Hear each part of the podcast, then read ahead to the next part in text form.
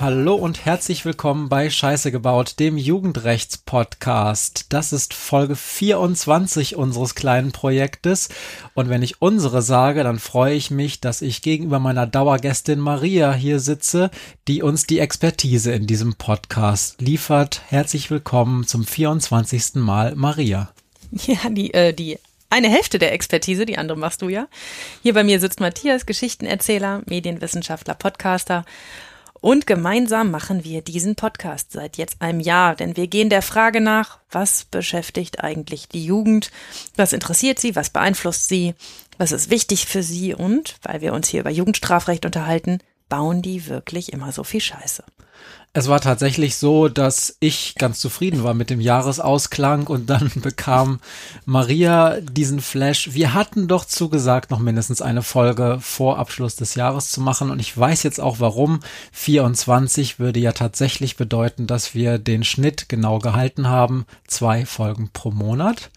Und das war dir irgendwie wichtig, oder? Hm? Okay. Ich hätte gern 25 gemacht, weil das wäre dann tatsächlich alle zwei Wochen eine gewesen, aber ich hoffe, ihr hattet alle eine wunderschöne Weihnachtszeit. Stimmt nicht, 26, Entschuldigung. Ja. Ich hoffe, ihr hattet alle eine wunderschöne Weihnachtszeit. Ähm, ich weiß noch nicht, ob wir dieses Ding wirklich noch am 31.12. rausgejagt bekommen, denn wir haben heute schon den 31.12. Maria nickt. Mhm. Mhm. Maria ist auch in die Postproduktion dieses Podcasts nur sehr marginal involviert. Dafür schnippelt Maria heute das Abendessen und der Matthias kann Postproduction machen. Ich habe schon wieder marginal involviert gesagt und mhm, höre demnächst dann wieder Klugscheißer-Vokabular. Also sie ist nur äh, am Rande eingebunden. ja.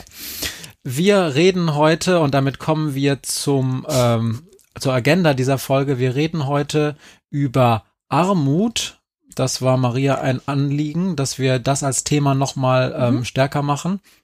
Außerdem haben wir Feedback eingesammelt. Wir wollen ganz kurz noch was zu Corona sagen und ganz am Schluss nach den zwei Fragen, die wir uns gegenseitig stellen, hatte Maria noch gesagt, könnten wir ein ganz, ganz kleines Resümee für das erste Jahr Jugendrechtspodcast ziehen.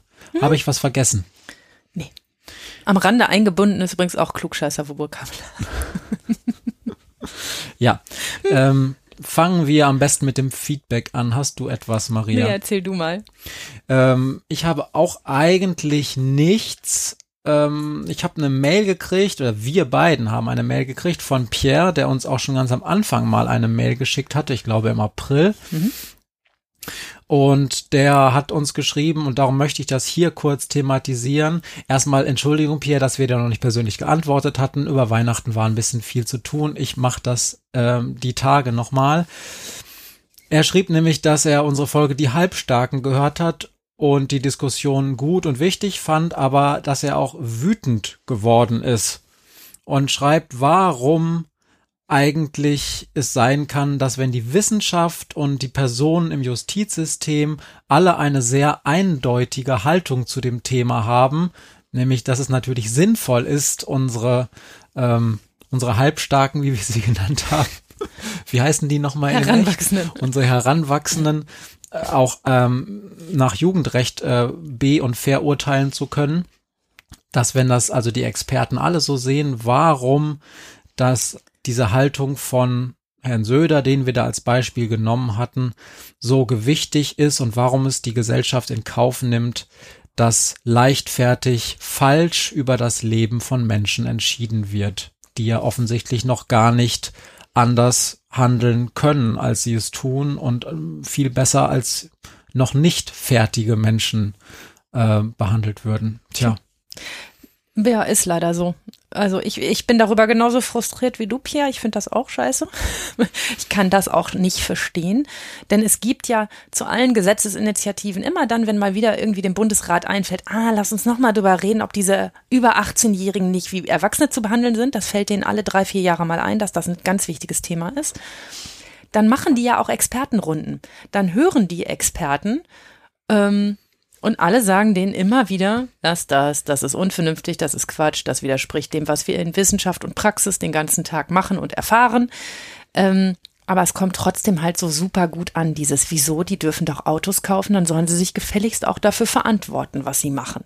Das kommt einfach, dieses Law and Order ist nicht erst seit Trump das aufgebracht hat, kommt richtig gut an beim Wähler. Und das ist schade. Kopfstreicheln kommt nicht gut an beim Wähler. Und das ist auch schade, denn es braucht es manchmal. Ich würde von meiner Seite nur ergänzen, wir haben ein Jahrhundert der ja, wir haben ein Jahrhundert der Reformen hinter uns, die alle in eine progressive Richtung gegangen sind. Und damit meine ich jetzt nicht die beiden verheerenden Weltkriege, die natürlich eine andere Sprache sprechen. Aber wenn wir jetzt nur mal über das äh, Rechtssystem und auch gerade die Behandlung von Jugendlichen uns angucken, dann war das 20. Jahrhundert eigentlich eins, wo wir ganz viele Fortschritte gesehen haben, ja. dass Jugendliche in Deutschland zumindest ja als Jugendliche oder als Kinder behandelt wurden, dass ein spezielles Strafrecht entstanden ist, nur für diese Gruppe und dass selbst die Konservativen, also namentlich die CDU nach ähm, nach dem Zweiten Weltkrieg nach und nach mit eingestiegen ist in diese Reformbemühungen. Ähm, und dass diese Reformbemühungen zu einem aus Sicht vieler ExpertInnen, Wissenschaftlerinnen guten System geführt hat, mit dem man ganz ordentlich arbeiten kann und dass wir uns jetzt möglicherweise eher in einer Phase befinden, wo wir dieses System verteidigen müssen. Ist das, ist da was dran oder ist das Quatsch? Ich glaube schon, dass das so ist. Aber das machen wir ja auch wehrhaft. Ja. Wir hier in diesem Podcast, ich in meinem Jugendrechtsverband äh, ähm, und in vielerlei anderer Hinsicht ähm, ne, bemühen wir uns immer wieder zu sagen, das ist richtig und gut so. Wie, ich, es ist einer der Beweggründe, weshalb wir diesen Podcast machen, weil es mir ein Anliegen war, dir wichtig ist, dass wir erzählen, wie es zugeht in einem Jugendgerichtssaal und dass es wenig damit zu tun hat, die Menschen mit Wattebäuschen zu bewerfen. Ja, also hoffen wir, dass ähm, diese Bemühungen, da widerständig oder standhaft zu bleiben, würde ich in diesem Fall sagen, und den erreichten Status quo zu verteidigen, dass das funktioniert und dass wir an der einen oder anderen Stelle eher noch progressiver werden, als dass wir sozusagen in dunkle Zeiten zurückfallen. Das wäre schön. Das war das einzige Feedback, was ich eingesammelt habe. Du hattest nichts? Dann fangen wir mit dem Corona-Update an. Ja, also erst muss ich mal erzählen. Matthias macht ja immer so schöne Fotos für die, die es auf Twitter oder so. Ich, tut mir leid, ich muss ein bisschen räuspern heute. Ich habe kein Corona, aber ähm, irgendwie noch ein bisschen ähm, Weihnachtstage im Hals. Ähm, ich, wie, Matthias macht ja immer Fotos und da sieht man auf den Fotos ähm, immer unsere Asterix-Comics, auf denen wir unsere Vorbereitung haben. Und ich habe jetzt ein total professionelles Klemmbrett für meine Vorbereitung, das Matthias mir zu Weihnachten geschenkt hat. Und er stellt bestimmt ein Foto in die Show Notes. Das ist nämlich total cool. Unser erster Merchandise. Ja, wir, also wir bieten diesen, diesen scheiße gebauten Merch nicht äh, nicht offiziell an. Ihr, ihr glaubt gar nicht, wie absurd teuer das ist. ich kenne wahrscheinlich auch nur die falschen Anbieter. Äh, aber ich mache mal ein Foto bei Twitter und bei Instagram wird man das bewundern können. Ähm, das ist total cool. Ja, ich bin ja. auch ganz stolz gewesen. Das ist alles handlayoutet von mir. Ja. Mhm. Und jetzt wollte ich ein bisschen was zu Corona sagen. Ähm, heute ist der letzte Tag des Jahres 2020 und man kann in allen Medien, in der Neujahrsansprache der Bundeskanzlerin, in allen Flurgesprächen, überall geht es darum, wie Covid-19 unser letztes Jahr verändert hat und dass wir alle hoffen, dass das nächste Jahr besser wird und was es da für besondere Probleme gab. Und mir sind in letzter Zeit auch wieder neue Probleme untergekommen, ähm, von denen ich ganz kurz erzählen möchte, weil sie, weil sie den Gerichtsalltag betreffen. Und zwar ist es natürlich immer so, wenn ein Land in einen Lockdown geht, ähm, das gilt bestimmt nicht nur für Deutschland, dann ist einer der neuralgischen Punkte, ähm, wo es möglichst überhaupt keinen Corona-Ausbruch geben darf, das Gefängnis. Ne, wo wir Menschen in staatlicher Verwahrung ähm, mit Gewalt festhalten ähm, und sie dann einem Gesundheitsrisiko auszusetzen, weil es dort nicht genug Möglichkeiten gibt, ähm, ja, sich zu trennen, alles so, so zu machen, dass man eben ganz sicher sein kann, ähm, dass man es nicht weiterträgt. Ähm, das ist total schwierig und deshalb sind die Gefängnisse in diesen Lockdown-Zeiten total übervorsichtig. Was zu allerhand schwierigen Entwicklungen für unsere Jugendlichen führt. Also ich habe von 14-Jährigen gehört, die im Süden dieser Republik in U-Haft sitzen und zwei Wochen in Quarantäne müssen, weil das ja, ne, dann, wenn man von außen kommt, dann muss man erstmal zwei Wochen in Quarantäne, damit man auch ganz sicher kein Corona eingeschleppt hat. Und die dann zwei Wochen lang weder Besuch von den Eltern noch von Sozialarbeitern bekommen dürfen. Die für jede Haftprüfung, also für jedes Mal raus aus dem Gefängnis rein in einen anderen Kontext, zum Beispiel in ein Gericht, wieder zwei Wochen in Quarantäne müssen und mit niemandem sprechen dürfen. Und das ist jetzt mal ehrlich gesagt für so einen 14-Jährigen schon einigermaßen ein Brett. Mal unabhängig davon, dass 14-Jährige ins Gefängnis sowieso eine schwierige Sache ist, aber wenn es denn mal sein muss, dann ist 14 Tage lang kein Elternteil sehen schon krass. Ich habe von Besuchsregeln gehört, nicht nur im Süden der Republik, sondern in ganz Deutschland, die vorsehen, dass immer nur eine Person kommt. Dass nie mehr als ein Besucher den Gefangenen besuchen darf, wenn überhaupt, und dann meistens auch mit Schnelltest und so. Aber auch Kinder sind Personen. Und ein sechs Monate altes Baby kann ja nun mal leider nicht alleine kommen. Und tatsächlich sehen die Regeln vor, dass Mütter dann nicht mit den Kindern kommen, weil dann wären sie ja zu zweit. Das heißt, jedes Kind, was zu jung ist, um den Vater allein, oder ganz selten auch mal die Mutter, aber meistens den Vater allein im Gefängnis zu besuchen, also sagen wir mal so unter zwölf, sieht monatelang seinen Vater nicht und andersrum. Das sind total krasse Entwicklungen.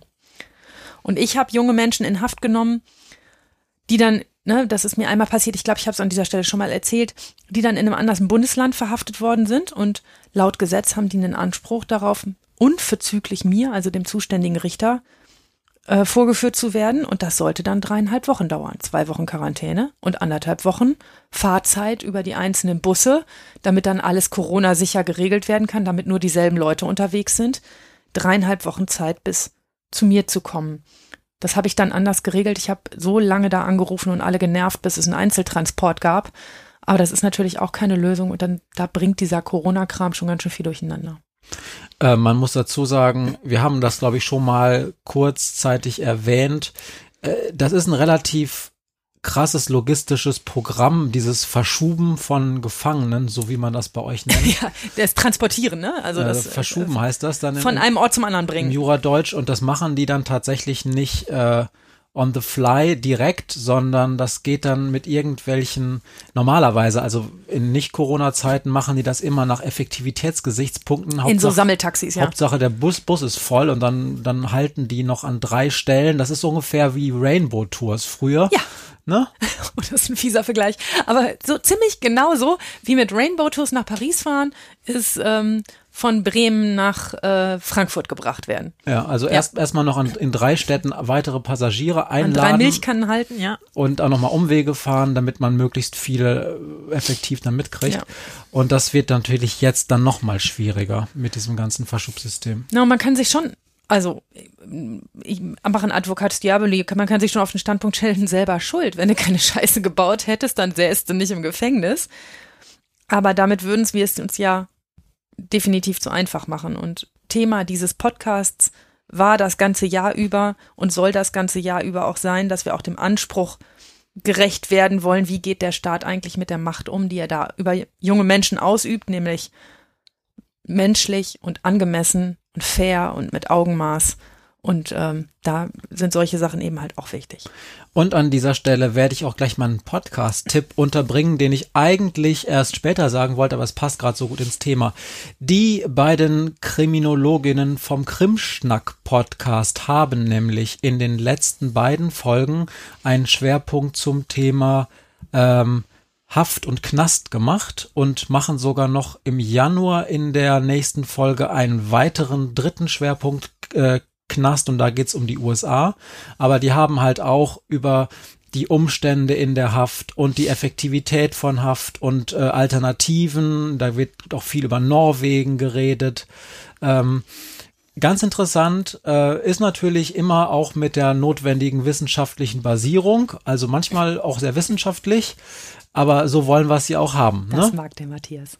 Naja, ich fand es schon gut, dass die sich die Mühe gemacht haben, sich auch mal Studien anzugucken und auch einfach mal auch, also es ist auch sehr viel deskriptiv, es wird also beschrieben, wie in verschiedenen Ländern auch die, die Haftsysteme funktionieren, wie teuer die auch sind, Klammer auf, und damit auch wie ineffektiv die sind. Es ist unglaublich, was da an Geld rausgeblasen wird für Haft. Also so zum Hintergrund, ich weiß nicht, ob in der ersten Folge noch was zu Jugendknästen äh, äh, gemacht wird. Speziell in der zweiten Folge war es jetzt nicht der Fall. Hört's euch an, ist auf jeden Fall sehr, sehr informativ und ähm, macht nochmal klar, dass es dringend auch noch weitere Alternativen zu Haft geben sollte, denn das, was da jetzt gerade passiert, ist mit Sicherheit nicht der Weisheit letzter Schluss. Und Norwegen zum Beispiel zeigt auch, dass es wirklich anders geht und dass so elektronische Fußfesseln zum Beispiel auch wirklich ähm, eine Lösung für bestimmte äh, Fälle sein kann. Das habe ich auch letztens oder vor drei Folgen, glaube ich, zu den Nieder Niederlanden schon mal erzählt. Ich muss dabei lachen. Ich habe einen Anruf von einem Kollegen gekriegt, der sagte, ah, du hast uns fast das halbe Weihnachtsfest versaut. Ich gesagt, was habe ich falsch gemacht? Und er sagte, ja, mein Sohn war doch bei dir und hat hospitiert. Ähm, und dann haben wir uns das ganze Weihnachtsfest darüber gestritten, ob Haftstrafen eigentlich was bringen und wie die sind. Und sagen wir mal so, er hat deine Position vertreten, du hast ihn erfolgreich indoktriniert. das fand ich ganz nett. Ja, sehr gut. Wie alt ist der? Äh, wo 19, 20, irgendwie so. Ja, gut, super. Ja, fand ich auch. Dann studiert er jetzt hoffentlich was Richtiges und wird dann einer von den Guten. Ja, genau, das ist der Plan. Okay, gibt's Naja. noch, gibt's noch was zu Corona? Ja, ich, ich weiß, dass ich es an dieser Stelle, was Corona betrifft, schon oft gesagt habe, aber ähm, das ist so ein bisschen die Überleitung in unser Thema, denn ähm, die besonderen bei Pro Probleme bei in der Corona-Phase für junge Menschen liegen halt auch darin, was ist, wenn man wenig Geld hat, wenn man auf kleinem Wohnraum lebt, was ist mit schwachen Familienstrukturen, ähm, das dann trifft einen diese Pandemie vielleicht noch härter als normalerweise. Und die meisten von euch oder uns, die haben diese Luxusprobleme, dass wir mal gerade keine Schuhe kaufen können und nicht jeden Samstagabend zum Lieblingsitaliener können. Und wir behelfen uns mit Zalando und mit Lieferando und finden das dann ganz furchtbar.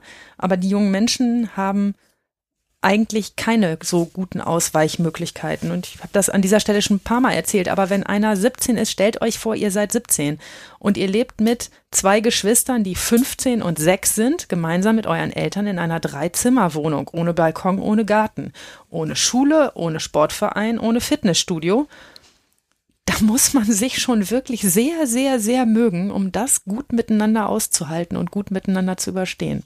Und das ist auch das Problem, was in ganz vielen Fällen jetzt im Moment ist. Und deshalb ist auch nur logisch, in dieser Folge mal ein bisschen etwas über Armut zu erzählen und über Armut zu sprechen. Und dabei ist mir wichtig, Jugendkriminalität ist eigentlich kein Armutsproblem. Also, ähm, das wäre sehr verkürzt es so auszudrücken. Das ist tausendfach untersucht worden, aber ich habe schon oft erzählt, Jugendkriminalität gehört zum Erwachsenwerden, gehört zur Entwicklung von jungen Menschen, ist ein Entwicklungssprung. Ähm, es gehört dazu, auszuprobieren und Grenzen zu testen und einige tun das eben durch Gesetzesverletzungen. Und ähm, deshalb spielt Armut im Jugendstrafrecht zumindest weniger eine Rolle als im Erwachsenenstrafrecht aus meiner Sicht. Ähm, aber ich will trotzdem heute darüber erzählen, in was für Verhältnissen die jungen Menschen leben, mit denen ich oft zu tun habe, weil mich das oft berührt. Weil wir hier sitzen vorm liebevoll geschmückten Tannenbaum in Flanell-Schlafanzügen mit Stoppersocken und gucken der kleine Lord oder ne, drei Nüsse für Aschenbrödel oder meinetwegen auch Love Actually und haben einen heißen Kakao und Marshmallows in der Hand und ähm, das ist eben ein ganz anderes Setting als das, was ich denke und fürchte, die meisten jungen Menschen erleben, mit denen ich so zu tun habe. Ich habe überlegt in der Vorbereitung auf diese Folge, was fällt mir zum Stichwort arm ein? Und ganz im Ernst, weißt du, was das allererste war, was ich gedacht habe? Nein? Das ist doch die neue Apple-Architektur von ihren MacBooks. ARM, der ARM-Prozessor.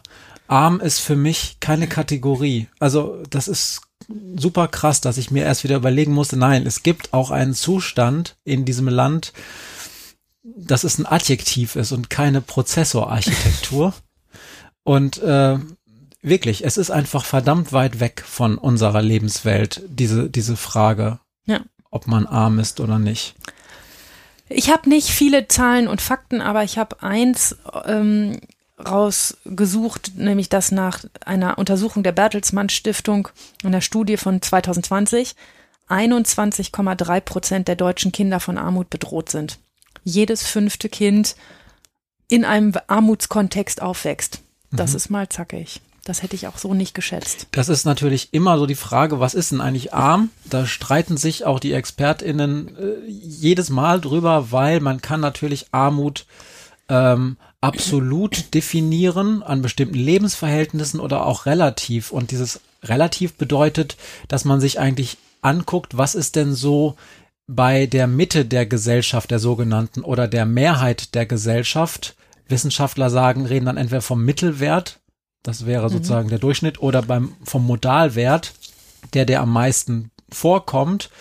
Und ähm, je nachdem, wie weit man von dieser Mitte entfernt Abweicht, ne? ist, abweicht, ist es dann irgendwann arm. Da kann man dann wissenschaftliche Kriterien sagen, wie zwei Standardabweichungen davon entfernt oder nur die Hälfte dessen, was die Mitte hat oder das ist letzten Endes Definitionssache, aber das, was die Bertelsmann Stiftung da als Kriterium annimmt, das weiß ich gar nicht mehr so genau, schien mir aber, als ich es gelesen habe, relativ plausibel. Also ein großer Faktor ist der Sozialleistungsbezug, ne? Genau, aber die, ich glaube, die, die sind da relativ ähnlich dem, was auch die UN, glaube ich, also die, die United Nations in ihren Untersuchungen oder ihren Zusammenfassungen immer so nehmen. Also das schien mir schon plausibel und da jeder fünfte, krass. Es ist auch wichtig zu sagen, Armut löst nicht Kriminalität aus. Ne? Damit wären, würden wir in, in schwieriges Fahrwasser geraten, argumentativ, denn also zumindest der Schluss, wer arm ist, wird, auch kriminell, ähm, ist falsch und, ähm, und nicht, nicht richtig, aber Armut ist natürlich in gewisser Weise ein Kriminalitätsfaktor und ähm, kann auf die Dinge einwirken, die uns dazu bringen, Straftaten zu begehen oder nicht. Und vor allen Dingen ist es ein Faktor, der korreliert mit ganz vielen anderen Faktoren. Also der, ähm, jetzt bin ich der mit dem Klugscheißer-Vokabular, Matthias lacht gerade, ähm, der also in, sich in Verbindung setzt mit, mit äh, anderen, anderen Dingen, die einwirken können auf, ähm, auf ein Leben und wie man sich verhält.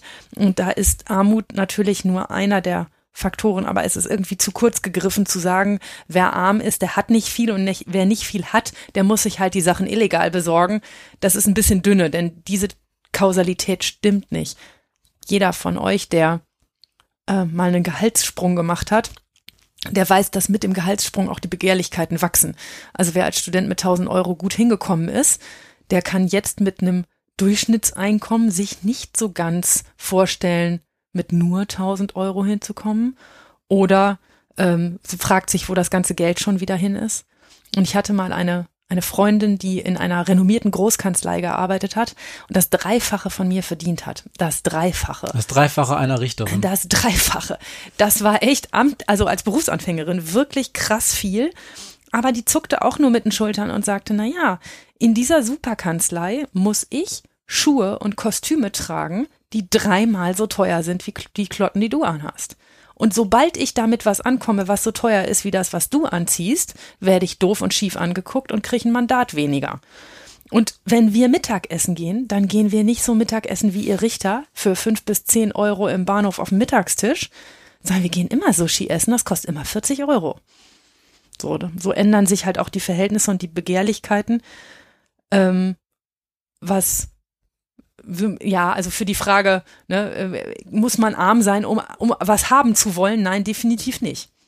Ja, es ist natürlich dann immer so äh, trotzdem die Frage, also Armut als kriminalitätsauslösender oder verstärkender Faktor liegt ja erstmal nahe, sage ich mal so.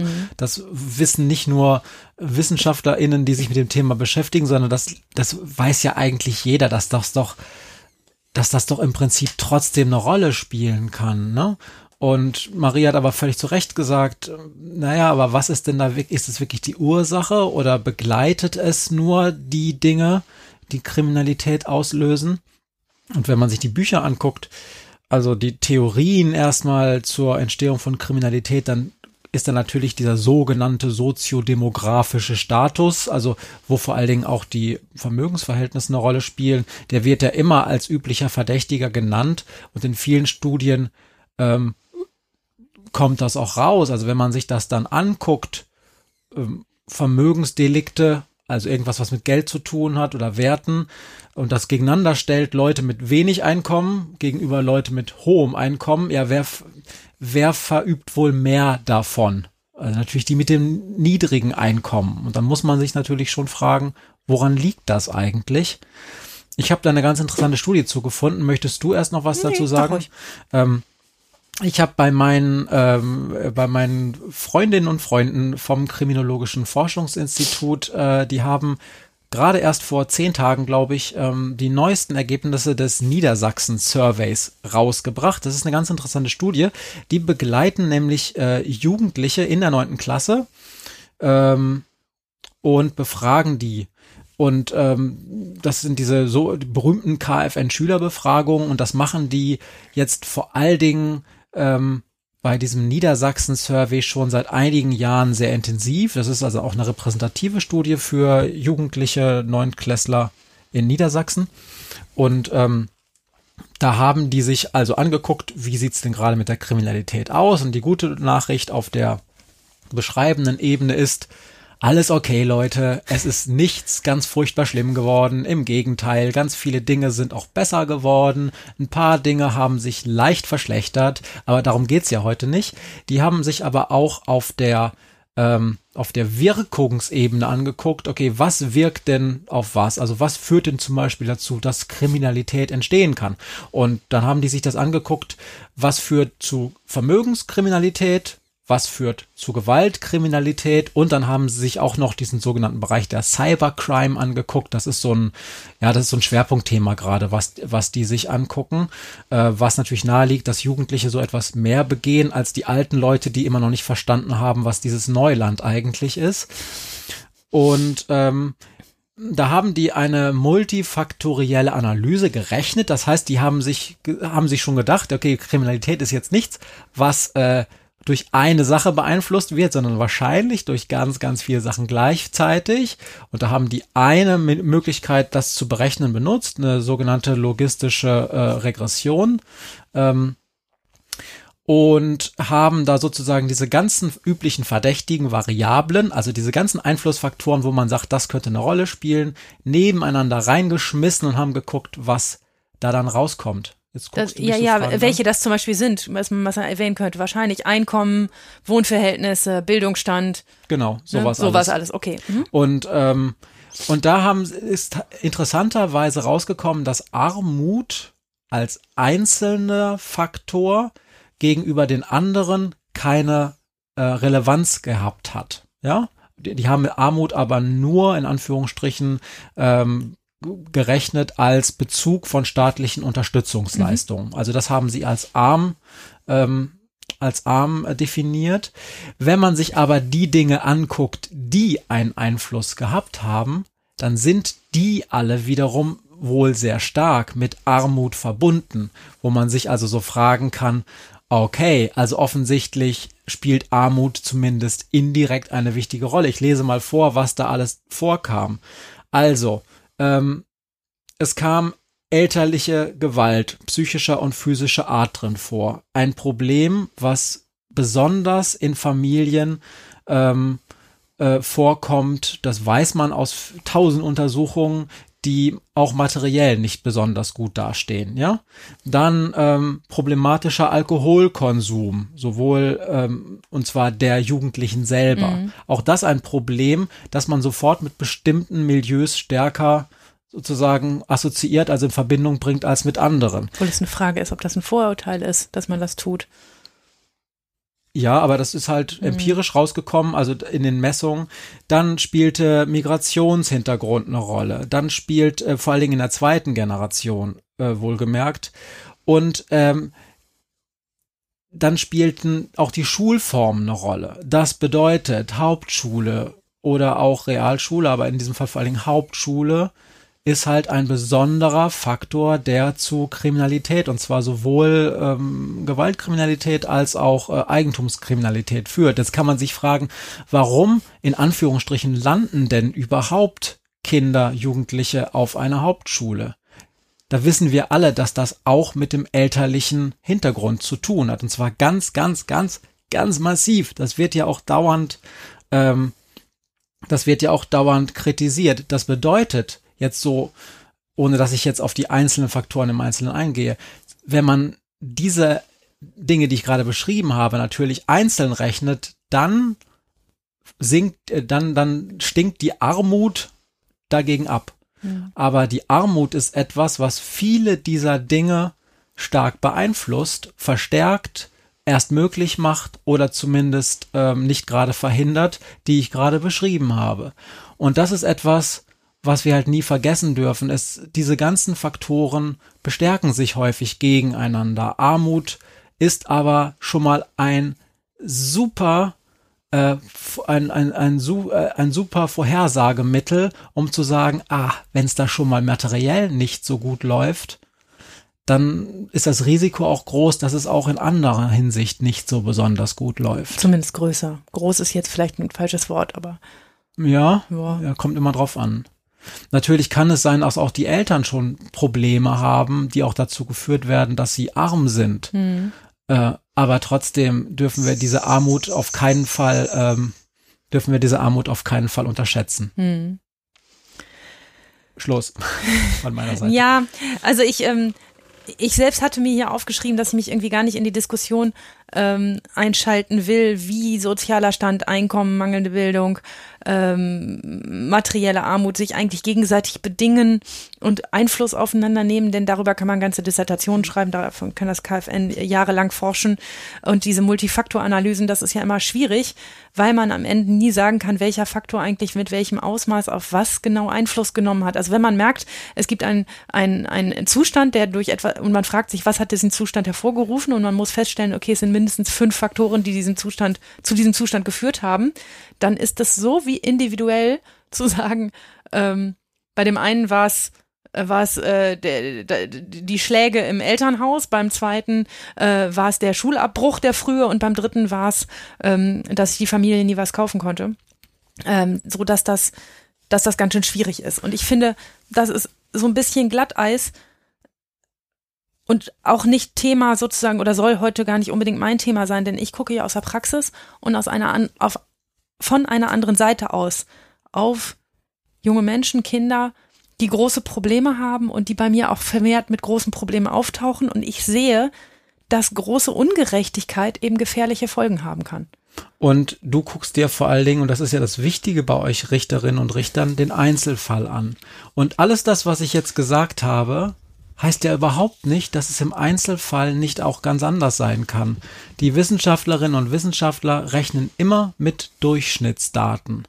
Die rechnen immer mit etwas, was sich sozusagen über die breite Masse zeigt, dass es so ist. Aber du guckst dir den Einzelfall an. Jetzt mal ein Beispiel ist, wären wir jetzt ein sehr reiches Bundesland, wo es also nur relativ geringe Unterschiede in dem Einkommen von Eltern und damit auch der Armut von Kindern gäbe, dann könnte es sein, dass sich Unterschiede in der Armut oder im Reichtum gar nicht groß niederschlagen, obwohl es einen Zusammenhang gibt. Aber in diesem, in diesem Bundesland ist der mhm. überhaupt nicht relevant. Nur mal als ein Beispiel. Und du guckst dir halt nur den Einzelfall an und da kann es total überzeugend sein, dass es in diesem Einzelfall eben mal so und mal so war. Naja, und ich, ich sehe halt auch junge Menschen, ähm, die so ein bisschen in so einer self-fulfilling prophecy irgendwie sagen, naja gut, ähm, jetzt werde ich für arm gehalten, alle assoziieren damit, dass ich Scheiße mache und dass ich nicht so ähm, nicht so super drauf bin wie andere Kinder, die mehr haben und deshalb mache ich jetzt auch einfach mal Scheiße. Also es ist so ein bisschen so ein Labeling, ne, zu sagen, ja. ähm, man, man, man fühlt sich schon gelabelt, äh, auf eine ganz bestimmte Art und Weise einsortiert, eingeordnet und verhält sich dann auch so und ähm, der berühmte Andorra-Effekt. Also der, also Andorra ist, ist so ein Buch von Max Frisch, äh, schon uralt, geht um einen, also das ist zur Zeit des, des grassierenden Antisemitismus geschrieben und es geht um einen, dem zugeschrieben wird, er sei Jude und er sei auch noch einer von den, ich sage jetzt in Anführungsstrichen, großen Anführungsstrichen typischen Juden, ja. Und irgendwann nimmt er diese Identität an, weil das sowieso alle von ihm erwarten und verhält sich mhm. in einer Weise, die wiederum die Vorurteile der anderen bestärkt. Also und naja, gut. Und deshalb finde ich diese Fragen der Armutsforschung in der Kriminalität eben halt auch schwierig. Ne? Ja. Weil es am Ende darauf zurückzuführen, ne, wer arm ist, der begeht auch schneller Straftaten, ist ein bisschen kurz gegriffen und ich glaube, es wird der Sache auch nicht gerecht. Es ist auch nicht das, was ich sozusagen will. Wir haben, was eben schon gesagt, ich gucke mir den Einzelfall an und ich gucke, ich frage mich ja, was ist eigentlich tatsächlich passiert? Wie konnte es so weit kommen und was machen wir jetzt, damit es nicht nochmal passiert? Also ich gehe irgendwie der Frage auf den Grund, wie ich die Entwicklung dieses konkreten jungen Menschen positiv beeinflussen kann. Soweit das in meinem Bereich möglich ist. Ne, aber das ist die Frage, der ich mich da stelle. Und den Fall, den ich euch dazu erzählen möchte, der heißt Jens. Soll ich mal anfangen? Fang doch mal an. Jens lerne ich nicht in meiner Tätigkeit als Jugendrichterin, sondern etwas früher kennen. Ich bin zu diesem Zeitpunkt Jugendstaatsanwältin in einem ländlichen Bezirk. Ich kenne die einzige Jugendrichterin in meinem Zuständigkeitsbereich, die drei Anwälte der Umgebung, die Mitarbeiterin der Jugendhilfe und die ermittelnden Polizeibeamten natürlich alle mit Namen. An Verhandlungstagen fahre ich mit meinem ziemlich alten Polo in die Kleinstadt, die nicht mal mit öffentlichen Verkehrsmitteln zu erreichen ist. Weil die Jugendrichterin ihre Verhandlungen gut plant, muss ich nie für eine einzige 30-Minuten-Sache in die Stadt gondeln. Sie plant volle Verhandlungstage. Und gegen 12 Uhr gibt es eine Mittagspause. Jeder, der dann noch im Gerichtssaal ist, wird gefragt, ob er mit Essen kommt. In die einzige Dorfkneipe, die einen ziemlich guten, gutbürgerlichen Mittagstisch anbietet. So kommt es nicht selten vor, dass wir da gemeinsam sitzen. Die Jugendrichterin, zwei Anwälte, eine Sozialarbeiterin, der Polizeibeamte und ich, die Jugendstaatsanwältin. Es gibt Regeln bei diesem Essen, die sind unumstößlich. Jeder zahlt für sich selbst. Nicht einmal der Kaffee zum Schluss darf von einem für alle übernommen werden. Und wir reden nie über die Fälle, die an dem Tag verhandelt werden. Natürlich ist das verlockend, wenn man zusammen drei Stunden lang verhandelt hat, hier nochmal nachzubesprechen, was passiert ist, oder schon mal den nächsten Prozess, der um 13.30 Uhr beginnt, vorzubesprechen. Wenn eh schon alle Fachleute an einem Tisch sitzen, wäre so einiges schnell und effizient zu regeln. Aber so funktioniert das nicht in dieser kleinen Stadt. In anderen Städten heißt sowas ein Haus des Jugendrechts. genau. Nicht ganz. So funktioniert es nicht in dieser sehr kleinen Stadt. Hier mag man sich oder schätzt oder respektiert sich, aber man ist nicht befreundet. Die Regeln hat die Jugendrichterin aufgestellt, die ich Zeit meines Lebens sieze und der ich allenfalls frohe Weihnachten am Telefon wünsche. Es sind gute Regeln, denn sie sichern das Vertrauen in den Ablauf des Verfahrens. Das ganze Dorf weiß, dass hier der Anwalt mit der Richterin und dem Polizisten Mittag ist, und das ganze Dorf weiß, dass hier nicht gekungelt wird. Alle sind sich der Professionalität der Beteiligten gewiss. An einem Tag im August ist das anders. Wieder sitzen wir in der Dorfkneipe. Vor meinem Gesicht dampft die Kohlroulade und irgendwie kann ich nichts davon essen. Das Gespräch kommt nicht in Gang. Normalerweise reden wir über Belanglosigkeiten. Ein bisschen Trash, ein bisschen Wetter, ein bisschen wie war denn Ihr letzter Urlaub? Aber heute ist allen das Reden vergangen. Plaudern geht nicht. Wir haben den ganzen Vormittag den Fall von Jens verhandelt. Jens ist 16 und aus Sicht der damaligen Staatsanwältin eine ziemliche Landplage. 34 verschiedene Akten sind in den letzten Monaten und Wochen in mein Zimmer geflogen. Immer wieder neue Vorwürfe. Ein Diebstahl einer Flasche Wodka hier, eine Packung Zigaretten dort, über den Zaun vom Nachbarn geklettert und den Zaun dabei beschädigt, mit drei Joints erwischt, mitten in der Nacht vor dem Haus der Musiklehrerin rumgepöbelt, Passanten wahllos beschimpft und auch mal bespuckt, Graffiti ans Rathaus geschmiert, drei Dosen Bohnen aus einem Vorratskeller entwendet, ein Fahrradschloss aufgebrochen und so weiter und so fort. Jens begeht schneller Straftaten, als ich Anklagen schreiben kann, und weil er sich dabei auch nicht besonders viel Mühe gibt, wird er ständig erwischt. Es kommt in diesem Sommer zu einer richtigen Straftatenexplosion, und ich habe keinen Schimmer, wie das enden soll. Der Polizeibeamte, ich nenne ihn liebevoll den Dorfsheriff, aber nur gegenüber Dritten, ruft mich eines Tages an. Er heißt Helldorf und ist im ganzen Dorf als Sachbearbeiter für die Jugendsachen bekannt und auch geschätzt. Als ich das Telefon abnehme, bellt Helldorf in den Hörer. So geht das nicht weiter. Der, der Jens dreht vollkommen durch. Ich glaube, wir müssen jetzt echt was machen. Bisher waren Jens Straftaten immer nur Kleinkram und nie so schwerwiegend, dass man eine Untersuchungshaft hätte anordnen können. Ich frage also, was denn nun passiert ist, und Herr Heldorf sagt, wir finden ihn nicht mehr. Ich bin verwirrt. Wieso? Ist er nicht zu Hause? frage ich. N nein, dort ist er seit sechs Wochen nicht mehr aufgetaucht. Wie kann das denn sein? Der ist doch erst 16. Wo ist er denn seit sechs Wochen? Heldorf weiß es nicht. Er und seine Kollegen hatten eigentlich geplant, Jens zu Hause abzuholen und wegen der letzten zehn Straftaten als Beschuldigten zu vernehmen. Aber an der bekannten Wohnadresse ist Jens nicht anzutreffen. Seine Mutter steht vor dem Polizeibeamten, noch im Schlafanzug, ein sabberndes Kleinkind auf dem Arm. Nee, den Jens habe ich schon seit Wochen nicht mehr gesehen. Wir hatten Streit und ich habe ihm gesagt, er soll bleiben, wo der Pfeffer wächst.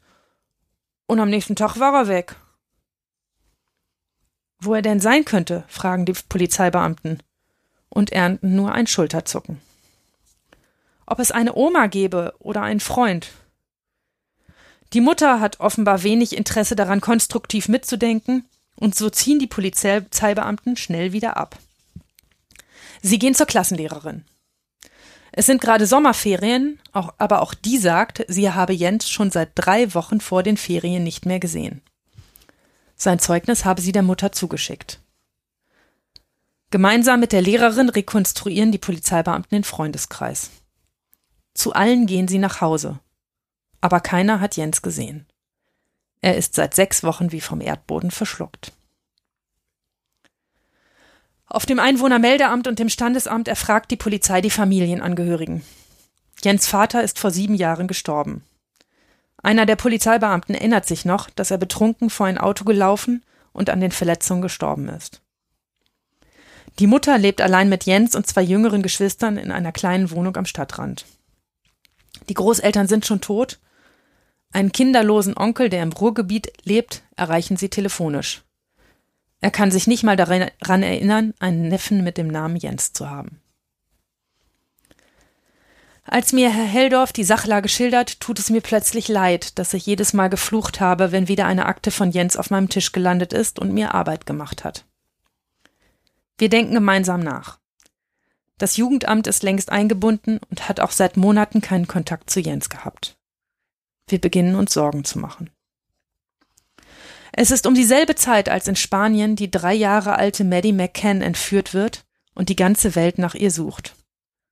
Nach Jens sucht niemand. Bis jetzt.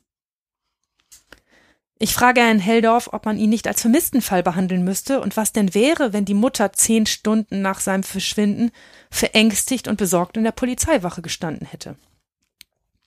Er sagt, sie hätten wohl alle Hebel in Bewegung gesetzt, um ein vermisstes Kind zu finden.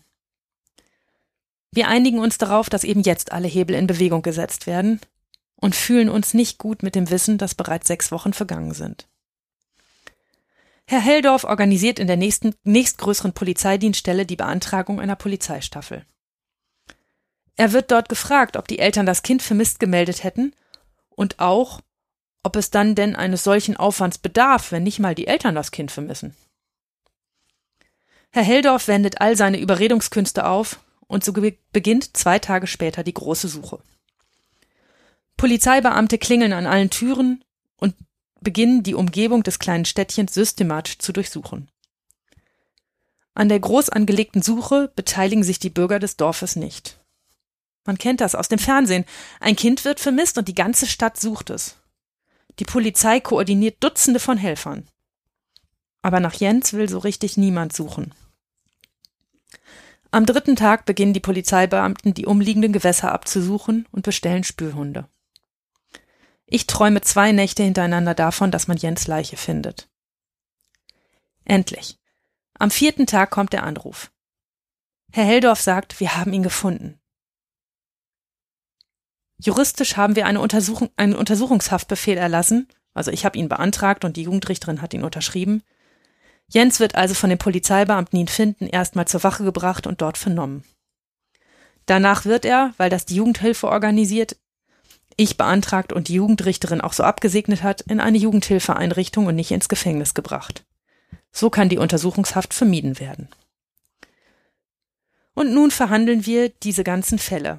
Ich habe alle Taten in einer riesigen Anklage zusammengeführt und allein das Vorlesen der Anklage dauert fast 30 Minuten. Und dann beginnt Jens zu erzählen. Er sagt, das stimmt schon alles, was Sie da vorgelesen haben. Ich schäme mich. Und die Hälfte davon hatte ich auch schon wieder vergessen. Ehrlich, ich weiß nicht, warum das alles so eskaliert ist. In der Schule lief es nicht so gut. Irgendwie mag mich keiner so richtig und dann habe ich angefangen, Zigaretten auszugeben. Das fanden alle gut.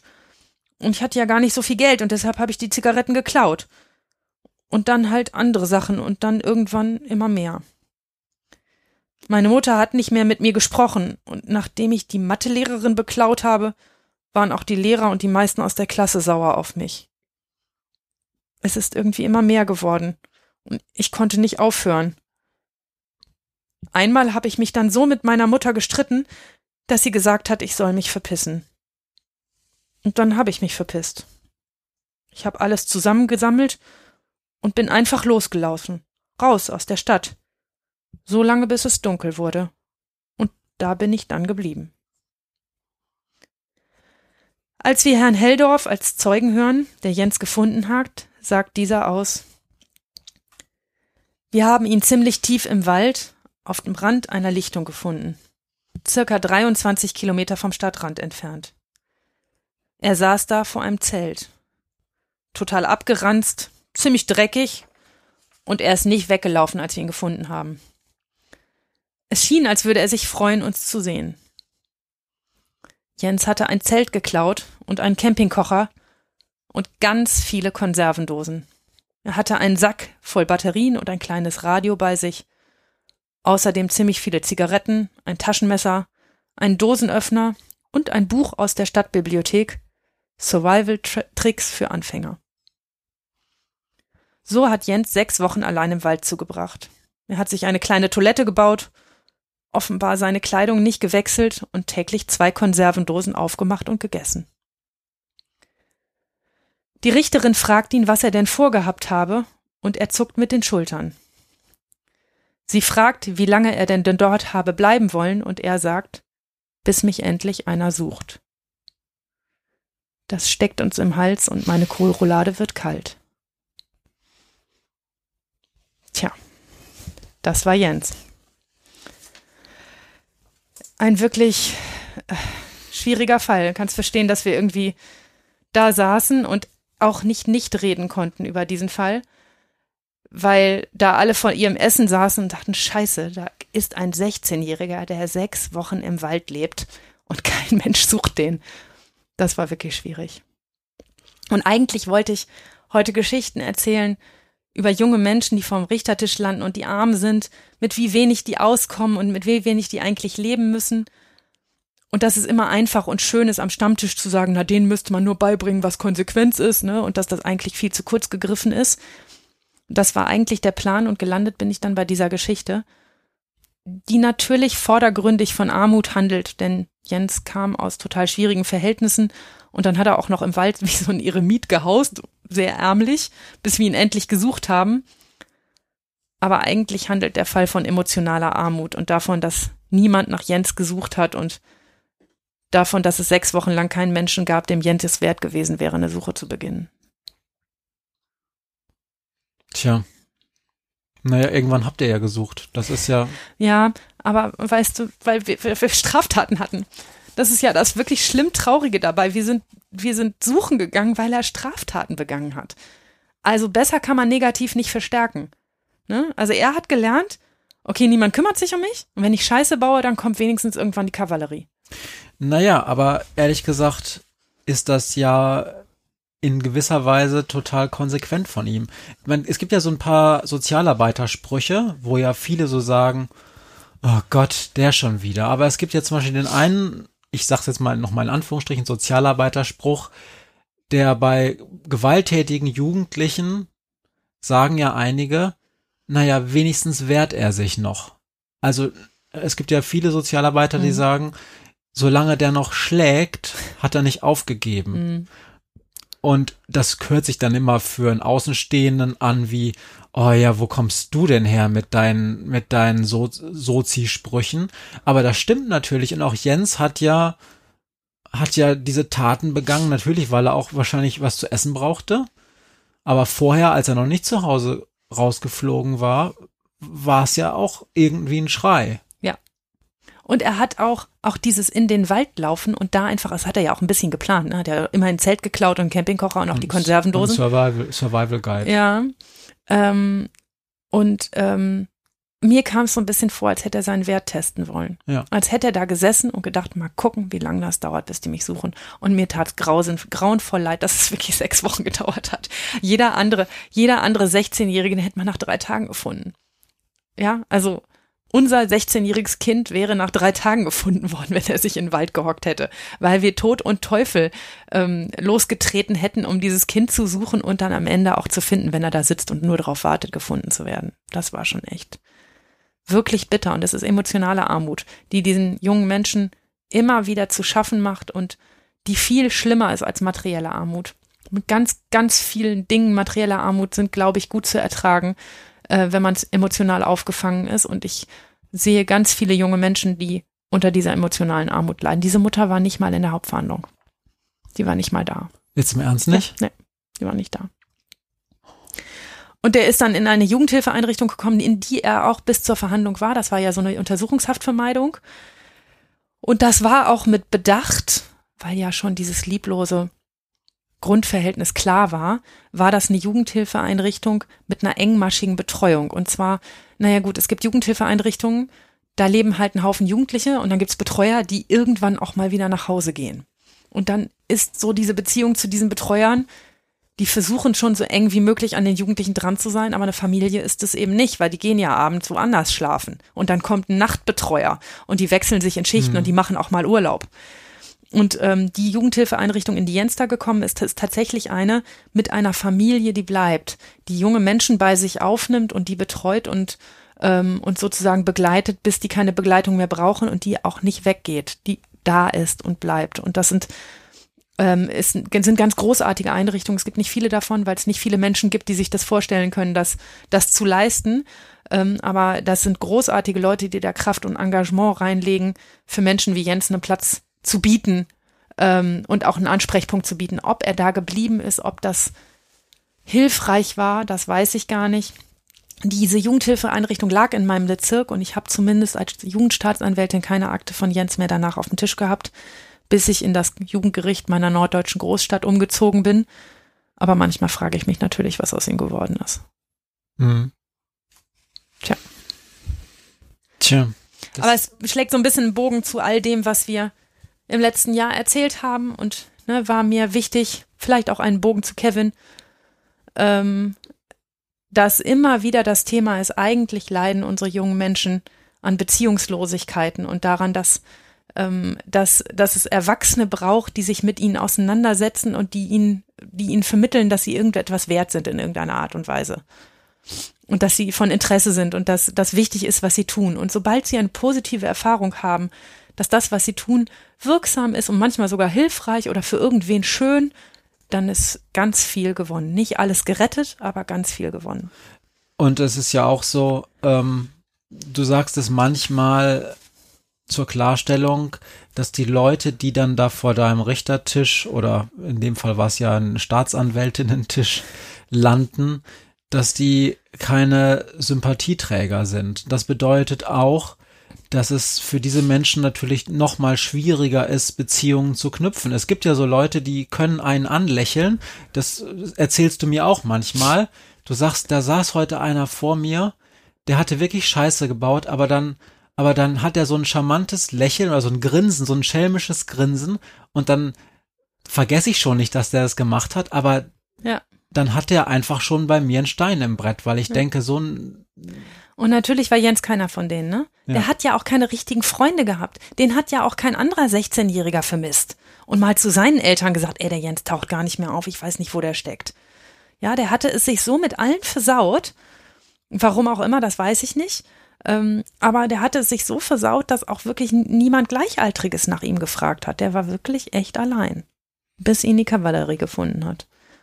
Und der Heldorf, der war so glücklich. Der hatte sich genauso Sorgen gemacht. Äh, der kannte den ja auch schon seit Jahren. Und ähm, der war so glücklich, dass wir den wenigstens wieder eingesammelt haben. Ne? Denn im, im inneren Auge von allen, das war tatsächlich zeitgleich mit diesem Maddie McCann-Fall. Das war übrigens nicht, nicht Spanien, sondern Portugal, ne? Ich glaube Portugal. Portugal, ja. Algarve Mhm. war das genau. Mhm. Ähm, ähm, wo, wo wirklich die ganze Welt nach diesem Kind gesucht hat. Nur war die auch drei. Ähm, aber, aber die ganze Welt hat dieses Kind gesucht, ähm, sucht wahrscheinlich bis heute. Ähm, und, ähm, und man musste dann feststellen, ja, die ersten, die hier irgendwie mal auf die Idee kommen, so einen 16-Jährigen mal zu suchen, äh, sind irgendwie ein Staatsanwalt und, ein- und ein Dorfpolizist. Ne?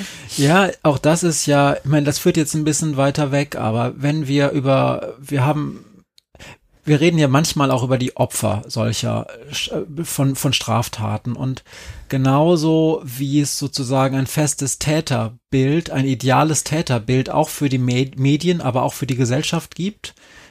Das ist so ein Täterbild, das hat sich so eingefahren, das passt so gut ins Schema, da müssen wir unsere Gedanken nicht groß anstrengen, weil das ist klar. Also es gibt so eine Art von Täter, der ist dann männlich auf jeden Fall.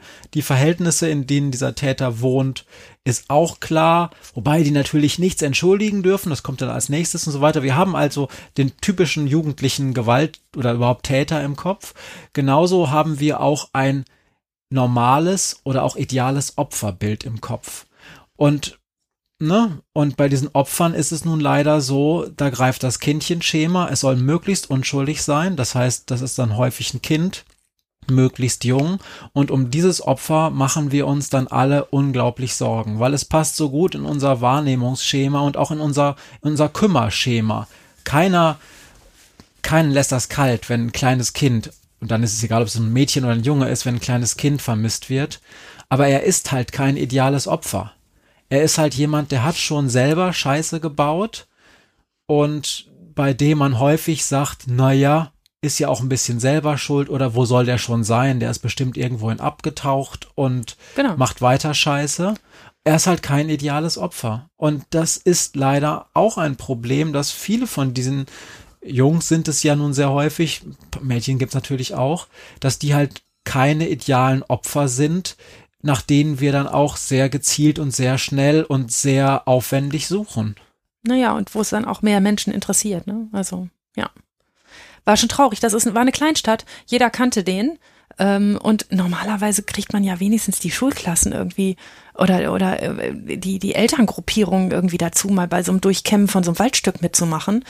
Mm, Da haben nicht so viele geholfen. Tja. Wie gesagt, ich hoffe sehr, dass, dass es für ihn gut gegangen ist. Ich habe das nicht mehr weiter verfolgen können.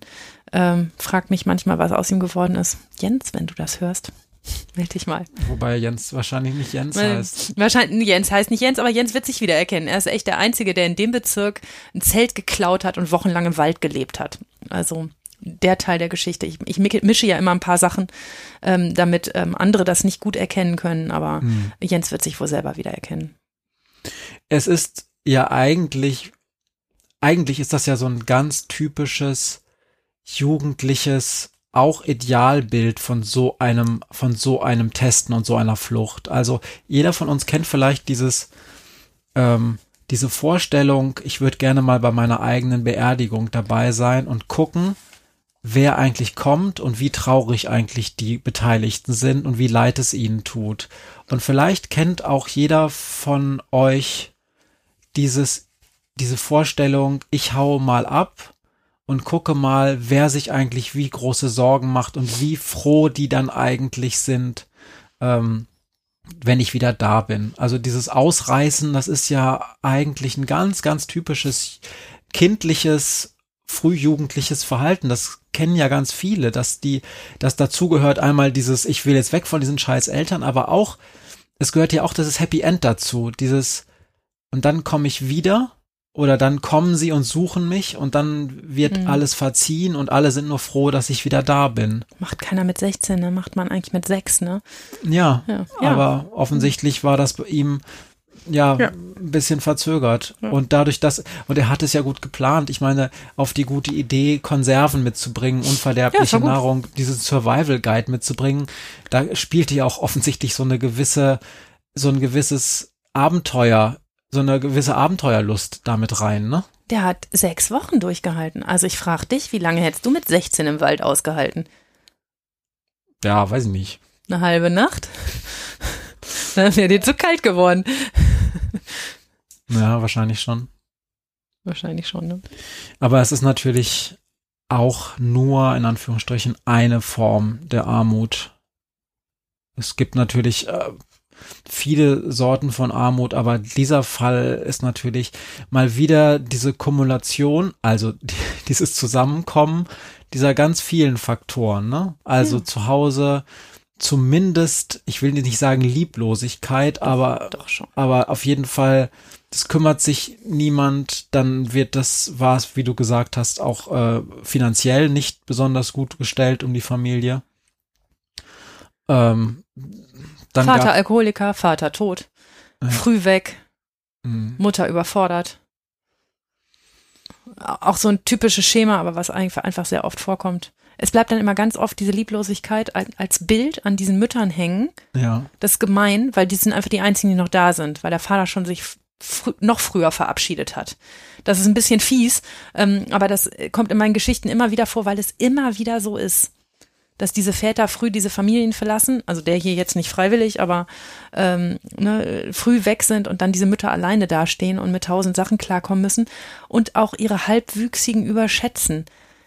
Das ist ja bestimmt nicht so, dass diese dieses Kind gar nicht gemocht hat, aber die hat gedacht, der kommt schon alleine klar. Der war 16 und hat wahrscheinlich, seit er 14 ist, gesagt, du hör mal auf, auf den Sack zu gehen, ich mach, was ich will. Und sie hat vergessen, dass er trotzdem noch ein Kind ist. Also das ist ja auch Thema unseres Jugendrechtspodcasts. Nicht zu vergessen, dass diese Halbwüchsigen, die, nicht die Halbstarken, sondern die Halbwüchsigen, die, ähm, die im, im, dabei sind, erwachsen zu werden, dabei sind, rauszufinden, wer sie sind, groß zu werden, ihren Weg zu gehen, noch ganz, ganz lange unsere Hilfe und Begleitung brauchen und, und Anleitung und Unterstützung darin, wie sie das am besten rausfinden und wie sie am, zu den coolsten Ergebnissen kommen. Dafür, dafür brauchen die uns. Manchmal als Gegenpol und manchmal zum dran, dran reiben und stoßen, ähm, aber auch ganz, man, ganz oft als Unterstützung. Und, ähm, und das vergessen wir immer, wenn wir, also das, das äh, begegnet mir immer wieder, wenn wir über Strafhöhen reden dass man doch einen jungen Menschen, wenn er so 14, 15, 16 ist, dann kann er das doch gefälligst schon alles wissen. Ähm, aber wie sehr diese jungen Menschen doch auch noch Kinder sind, das vergessen wir, weil sie schon groß sind und, und im H&M in einer, in einer Männerabteilung einkaufen müssen und nicht mehr die Kinderklamotten tragen können. Ja. und wir hatten das auch schon häufig, dass es in den aller, aller, allermeisten Fällen nicht ums Wissen geht, sondern mit diesem Wissen dann auch umzugehen, dass Ja. man sich auch daran hält. Und auch um die Mutter nochmal zu verteidigen, du hast ja in deiner Geschichte erzählt, sie hatte da auch noch ein Kind auf dem Arm und jemanden, der emotional offensichtlich auch selbst herausgefordert ist, also das überhaupt, äh, also diese äh, eine emotionale Bindung offensichtlich zu diesem Kind aufzuf äh, aufrechtzuerhalten. Wenn die noch ein zweites Kind hat, dann hat die wahrscheinlich auch noch ein Problem, überhaupt mit diesem zweiten Kind umzugehen. Und hat die sich wahrscheinlich instinktiv oder was auch immer gedacht, meine Priorität ist jetzt das Zweijährige oder Einjährige auf meinem Arm und nicht mehr der, der es wahrscheinlich schon selber hinkriegt, weil die wahrscheinlich auch die Kraft gar nicht hatte, mit, mit zwei so unterschiedlichen ähm, Kindern umzugehen, die auch so unterschiedliche Bedürfnisse haben. Vielleicht erinnert ihr euch an den, an den Jungen, der die heroinabhängige Mutter hatte und von dem ich erzählt habe in der, in der Betäubungsmittelfolge. Ähm, und ähm, der dann ähm, Essen geklaut hat, weil er sagte, es ist einfach gar, keins mehr im Kühlschrank, irgendwo muss ich es hernehmen.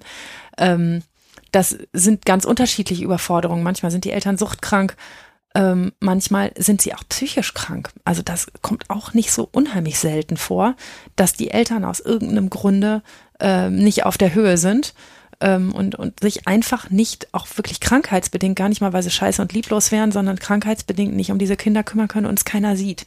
Und keiner den Bedarf sieht, dass man da mal helfen muss.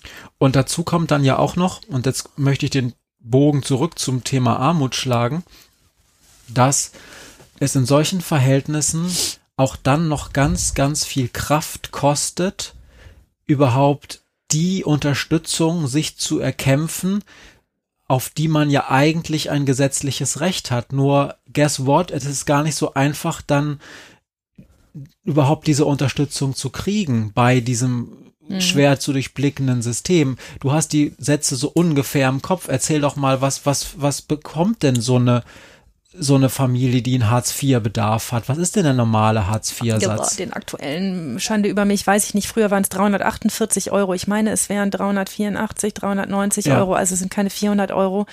Dazu kommt Wohngeld und, ähm, und Strom. Ähm, ne, also das kommt oben drauf. Aber ihr Lieben da draußen, lebt mal von knapp 380 Euro den ganzen Monat lang. Da muss man auch Essen kochen, verdammt gut planen, um damit pro Person hinzukommen. Wenn man noch Schulhefte, ähm, ne, mal eine neue Jeans ähm, und irgendwelche anderen Sachen braucht. Also gerade so, wir sind ja auch mit zwei Kindern geschlagen, die wahnsinnig schnell wachsen, wie schnell man da irgendwie Schuhe nachkaufen darf, ähm, ist schon immens. Und wenn man so wenig Geld zur Verfügung hat, ja, Und dann kommt wirklich wenig. sofort der Einwand, ja, aber Schulhefte werden doch extra gefördert und für Kinder man gibt's doch noch, für Kinder gibt's auch noch extra Geld und so. Aber das ist auch alles ganz einfach gesagt. Also es gibt ja auch, gab ja auch ein paar Politiker, die schon mal gesagt haben, ich könnte locker von diesem Geld das und das kochen. Ja, Leute, aber ihr seid auch ansonsten mit Watte gepudert und ihr könnt euch da auch jetzt groß in der Theorie Gedanken machen, wie ihr wo Linsen kauft und ihr könnt das auch tot optimieren, aber ihr lebt einfach nicht in diesen Verhältnissen. Und wenn ich den ganzen Tag Zeit habe, aus einer gesettelten Position heraus, sich das theoretisch vorzustellen, wo ich welche Hilfen herkriege, wie ich mein Essen plane, wie ich das mit der Schulkarriere meiner Kinder plane, ja, das ist sehr, sehr einfach. Ja, das ist vor allen Dingen einfach, wenn man das Know-how dazu hat und wenn Eltern Ja. selber aus dem Kontext kommen, an dem sie das Know-how auch nirgendwo er erwerben konnten, dann ist es wirklich schwer. Also ich erinnere mich, dass ähm, ich hier bei uns zu Hause mal mit einem Fall konfrontiert war. Ähm, da hat ähm, mich ein Mann angesprochen, ähm, der irgendwoher Geld kriegen musste für den Taschenrechner für seinen Sohn. Und zwar ähm, war der Sohn genauso alt wie unser Sohn. Und die mussten irgendwie in der siebten Klasse, glaube ich, so einen so einen Taschenrechner kaufen. Ach, wir wollen darüber gar nicht reden. Also der war, der war einfach unglaub, technisch unglaublich veraltet und dafür unfassbar teuer. Also was hat er gekostet? 120 Euro? Ja, ich glaube, der kostete im Handel zu der Zeit 150 Euro und den, ja, ja, das und wir haben so, ihn bei eBay geschossen, irgendwie für 120 Euro oder sowas, ne? Aber ja, oder für 100. Ja, ähm, aber dieser gute Mann wusste nicht, es gab eine feste Vorgabe von der Schule, was für ein Taschenrechner anzuschaffen ist. Und ähm, das ähm, Sozialamt, ich habe ihm dann auch gesagt, bist du nicht beim Arbeitsamt gewesen, beim Sozialamt, ähm, was, was haben die denn gesagt? Äh, extra Zuschuss und der hat gesagt, die haben mir den Schultern gezuckt und gesagt, es gibt einmal im Jahr ähm, Schulzuschuss für die Schulsachen für die Kinder, da muss das mit drin sein. Da ist natürlich kein Taschenrechner für 150 Tacken drin, wenn man noch Hefte, Bücher und irgendwelchen anderen Scheiß kaufen muss. Und jetzt mal äh, Hashtag Neuland. Das war ein Texas Instruments Taschenrechner. Das ist, das ist, das ist so absurd. Also, es ist doch egal. Das Ding ist nur, Texas. Instruments hat dann irgendwann gesagt, okay, diesen Taschenrechner, den bringen wir auch als App raus. Also für ein iPad oder ein Handy. Es gibt es also eins zu eins. Also genau diesen Taschenrechner als Emulator auch für ein iPad oder für ein Android-Schrottding oder sonst was. Das Ding kostet dann 30 Euro und ratet mal, was natürlich nicht erlaubt war. Das als App zu benutzen. Genau, es hätte zwar viele, vielen Familien, wo dann eh schon ein Handy oder, oder irgendein Tablet da ist, eine Menge Kosten gespart, aber nein, das ging nicht, weil man könnte dann damit ja in der theoretisch anstehenden Arbeit schummeln. Ja. Ihr seht mal das Lieblingsthema. Nein, aber, ich, das hat mich, das aber, hat mich deshalb aufgeregt, weil dann, äh, das führt jetzt noch ein bisschen weiter weg, aber dann hatte, hatte in der Schule, um die es da geht, die Englischfachkonferenz die gute Idee und hat beschlossen, das gleiche Ding, nochmal ein ähnliches Ding als Vokabel, äh, als, als Wörterbuch, also eine neue Hardware anzuschaffen als als, als, dass man da sozusagen als Dictionary Nachschlagedings, das kostete nochmal 100 Euro. Ja. Und da sagt das Sozialamt auch, äh, äh, machen wir nicht. Ja, und den Lehrern und den anderen Beteiligten, die das dann wollen, ist nie klar, dass es wirklich viele Familien gibt, die diese 150 Euro in echte Probleme stürzen. Ich war total glücklich darüber, dass dieser Vater mich angesprochen hat. weil ich irgendwie dachte, wenigstens einer, der versucht, irgendwo diese Kohle herzukriegen. Der ist nicht klaut, der ist nicht, äh, äh, der nicht, äh, nicht irgendwo sich von einem windigen äh, Typen äh, Schulden aufquatschen lässt, äh, der, der zumindest Wege sucht, um das irgendwie möglich zu machen. Aber mit 380 Euro im Monat ist das nicht so einfach. Der sich überhaupt, der, den es überhaupt interessiert. Ja. Der sagt, Mensch, ich will ja, dass es für meine Kinder Ja. das gibt. Ja. Finde ich gut. So, jetzt sind wir ein bisschen abgekommen vom Thema, Ja. aber Alltagsarmut oder die Frage, was ist eigentlich für uns selbstverständlich und was ist für andere nicht selbstverständlich, das ist ein ständiges Thema, was in meiner täglichen Arbeit vorkommt und wofür ich gerne immer wieder sensibilisiere und sage, habt ein bisschen Auge drauf, ob die Menschen, die ihr einfach so verurteilt und mit denen ihr so ruppig umgeht, eigentlich vielleicht unter ganz anderen Dingen leiden. Und das Thema äh, Mobiltelefon haben wir ja auch schon mal angesprochen, wo ja immer dieses Klischee ist, ja, die haben doch alle ein Handy und so und dafür ist Geld da. Und du hast schon ganz häufig gesagt, nein, die haben nicht alle ein Handy. Und, Und- wenn, dann ist es irgendein, Ja, und irgendeine selbst, Flocke, die und- kein Mensch haben will. und selbst wenn sie eins haben, dann kann man ja auch nicht so tun, als sei das was Besonderes, weil dann muss man so tun, als sei es das Normalste von der Welt. Mhm. Es gibt also überhaupt keinen Anreiz, nach außen hin zu zeigen, was es eigentlich bedeutet für eine Familie, dann so einem Mädchen oder Jungen so ein Handy zu schenken. Mhm. Weil wenn die sagen, guck mal, das ist das Geilste von der Welt und alle aus ihrer Klasse sagen, ja, wieso? Habe ich doch auch, nur ein besser. Ja, ja. Wollen wir mal zu den zwei Fragen übergehen? Ja, okay. Und das Thema abschließen oder hast du noch was? Nein, ich habe dazu nichts. Ich, ähm, wir haben uns da nur, glaube ich, ein bisschen übernommen, dieses ganze Armutsthema hinreichend äh, zu, zu besprechen, weil da gibt's halt, also geht einfach, eine, eine Bitte, vielleicht äh, ladet euch vielleicht mal diesen Niedersachsen-Survey, ich tue den in die Shownotes äh, vom KfN runter oder guckt da zumindest in die Zusammenfassung, was die Ursachen angeht.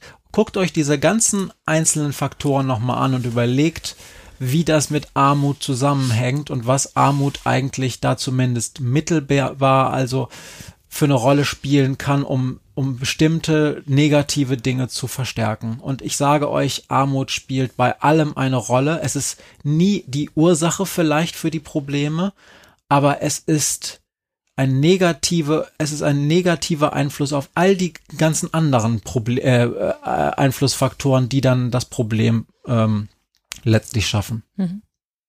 Gut, Schluss. Okay. Äh, jetzt frag du mich mal was und dann frage ich dich. Dann musst Es ist noch, es ist noch, es tut mir ein bisschen leid, dass es am Jahresende ein ernstes Thema sein musste. Ähm, aber ähm, ja, war mir wichtig, weil es so so alltäglich ist. Ja, äh, genau, weil, also wir haben das ja auch deshalb gesagt, gerade weil jetzt Weihnachten war. Und so Familien, wie vielleicht viele von euren oder auch wir, wir haben Mitte, Mitte des Jahres, haben wir Geld von der Bundesregierung gekriegt. Einfach nur so für unsere Kinder. War doch so, oder? Also, hm. damit wir Geld für unsere Kinder ausgeben als Konjunktur, als Konjunkturunterstützung. Und dann haben wir auch tatsächlich jetzt, wir haben das nicht ausgegeben, sondern zu Weihnachten gesagt, so, das geht in Weihnachtsgeschenke für unsere Kinder. Die haben riesige Augen gehabt und die waren glücklich dieses Jahr. haben sich sehr gefreut über, über sehr unvernünftig teure und Teuren viele, Scheiß, viele ja. Geschenke. Und jetzt stellt euch mal eine Familie vor, die auf staatliche Unterstützungsleistungen angewiesen ist.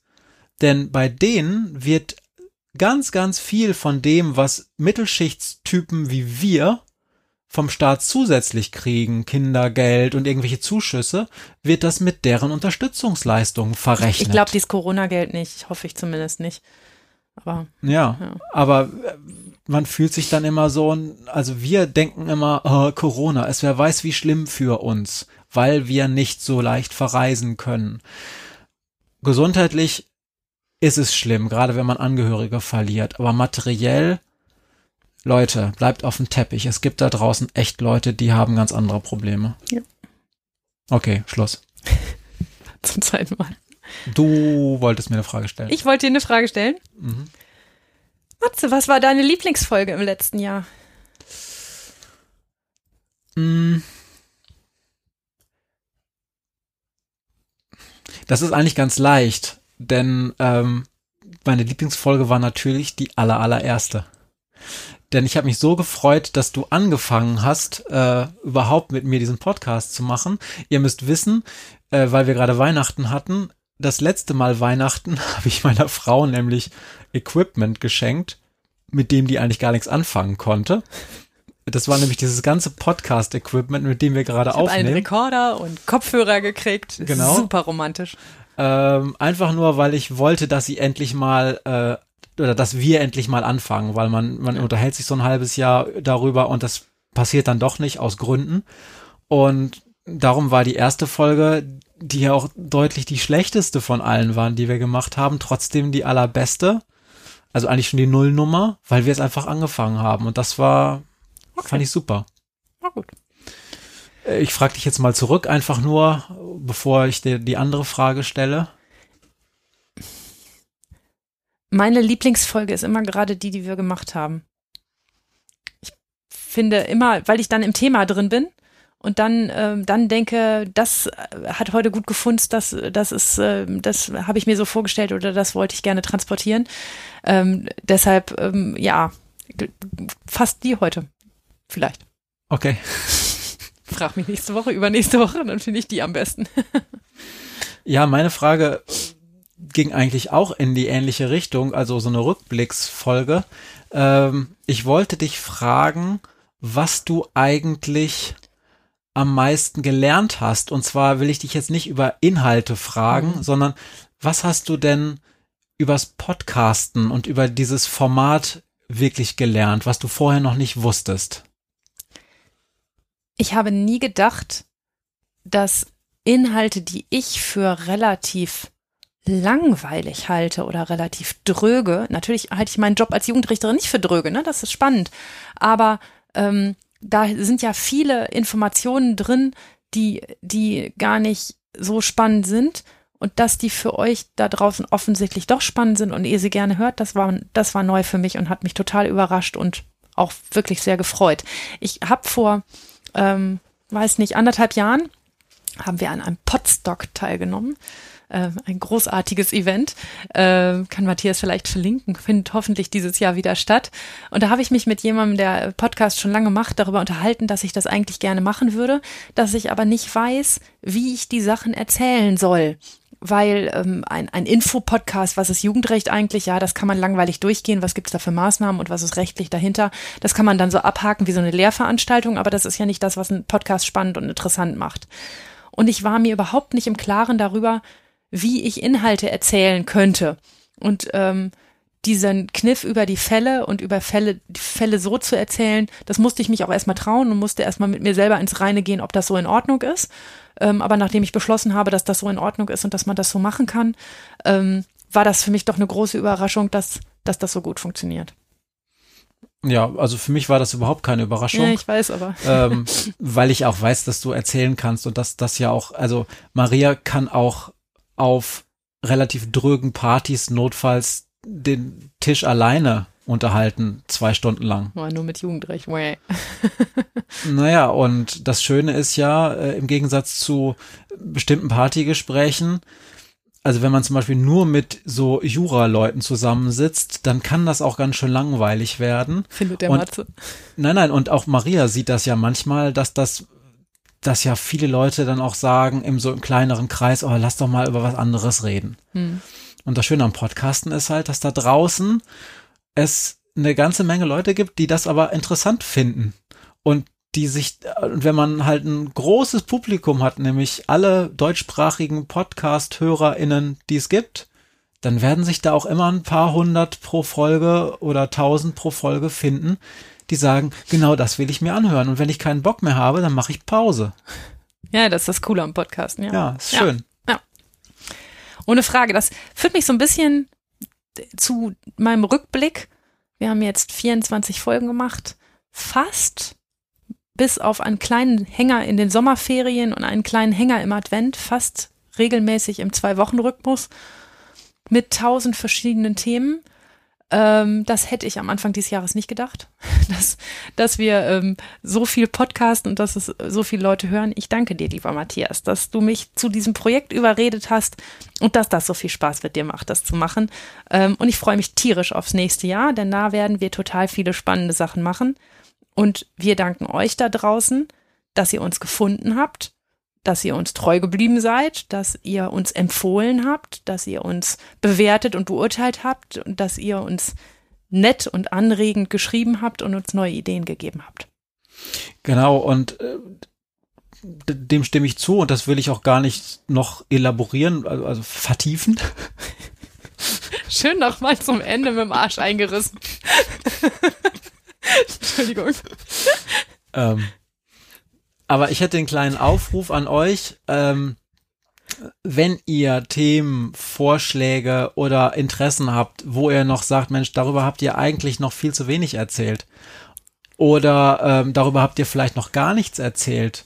Ähm, und das kann auch ruhig ein bisschen fernliegend sein von dem, was ihr bisher gehört habt, aber wo ihr sagt, vielleicht, das passt doch eigentlich ganz gut ins Thema entweder einer Jugendrichterin oder im, in dem Bereich des Jugendstrafrechts, dann schickt uns das gerne, egal über welchen Kanal. Ich verspreche, dass wir über E-Mail, Instagram und Twitter oder auch Mastodon weiterhin erreichbar sind.